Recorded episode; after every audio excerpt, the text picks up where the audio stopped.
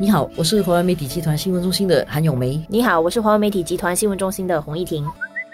今天我们来谈网红制作这个视频啊，侮辱华人之嫌，所以触犯了法律了。这个视频我昨天其实有机会看到，后来他就拿下来了。但是这个视频我当时看的时候，也确实觉得，我不是从华人的角度来觉得他触犯了华人，从一个人的角度来，从人的角度来讲 就不能接受这个视频，因为他就是用了很多我们大家都知道的一些 F 字眼，对，就是很粗很粗俗的字眼，侮辱跟冒犯性的那个意味真的很重。所以就是我们今天把种族问题拿掉了哈，做一个视频来充满了这些。诋毁人家的字眼跟很侮辱性的字眼，到底什么意思？因为他用一个绕舌的做法，很 rap。通常这种 rap 啊，都是有很多这种粗俗的字眼，可能会觉得哎，就是一个这样的风格啦。但是其实对看的人来讲的话，我觉得他是有点过度了。不是所有的 rap 啊绕舌都要很粗俗的，你可能有一点点，我觉得还可以接受。他这个根本我觉得是刻意的，用很粗俗的字眼来强调他自己要批评的东西。原来是因为他对一个广告不满啦，因为这广告用了周重庆反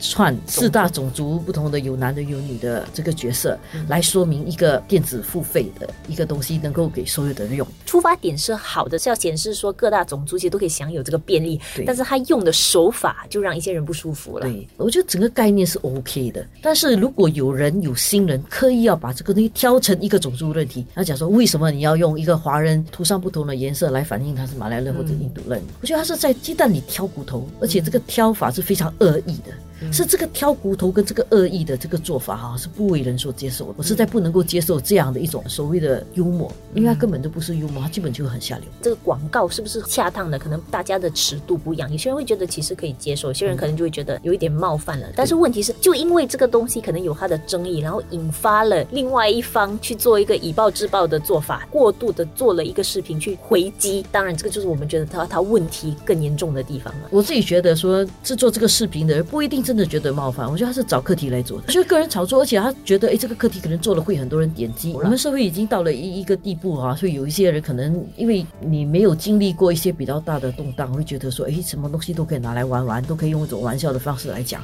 何必这么认真？可能人们会这么想。不过很多小小的事情都会突然间点击成一个大的事情，一触即发的。所以我觉得我们要有个底线嘛，就是互相尊重的底线。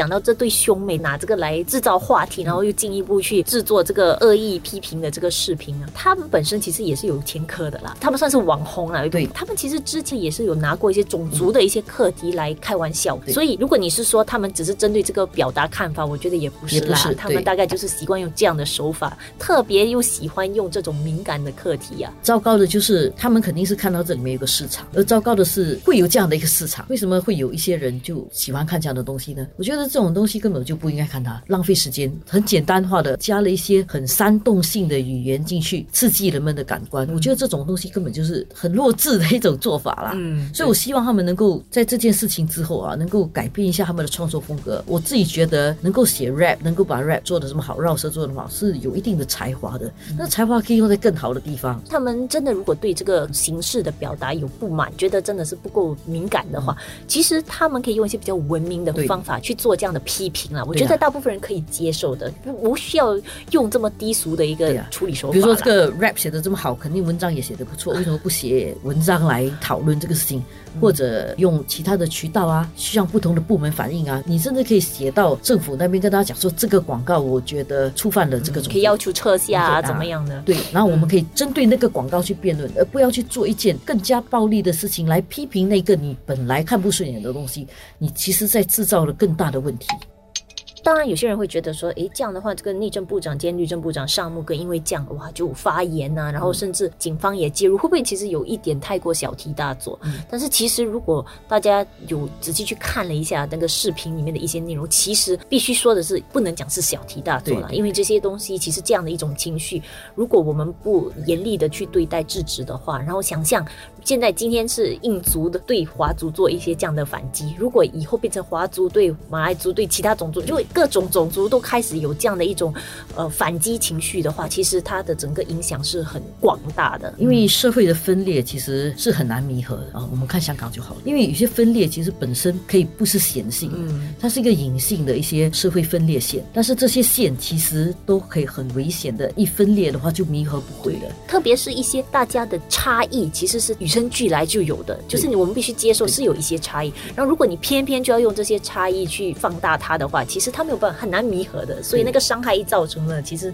是蛮永久的一种破坏。是常见的一些社会分裂点，一个就是种族问题，语言有时也是一个问题。当然，出身背景是一个问题，贫富是一个问题，国籍也是一个问题，所以好多这种比较复杂的分裂线，尤其在一个讲究和谐的社会里面，应该要尽量避免社会分裂的。当然，不表示说我们把问题扫到桌子底下去。如果我们看到一个东西觉得不公平、不合理的话，其实可以用更多温和的方式提出来，而不要用一个更激烈的方法扩大那个分歧。只是煽动情绪，也就根本是无无益于任何方面的一些讨论。对，即使是两个人之间的讨论，你可能还。可以用一个比较激烈的方法去强调一些东西，但是一扩大到社会上呢，就不能够这样了，因为不知道每个人接受的程度如何。像我自己看了这个视频的时候，其实我看到前面我就觉得很无聊，关掉。但是其他人可能会看了之后会很生气，继续看，然后看了就去 comment，做一个视频再去抨击，再抨击，没完没了了。有些人的方式还是写了一个很长的攻击的回应，贴到自己的那个面部或者 Facebook 上去传，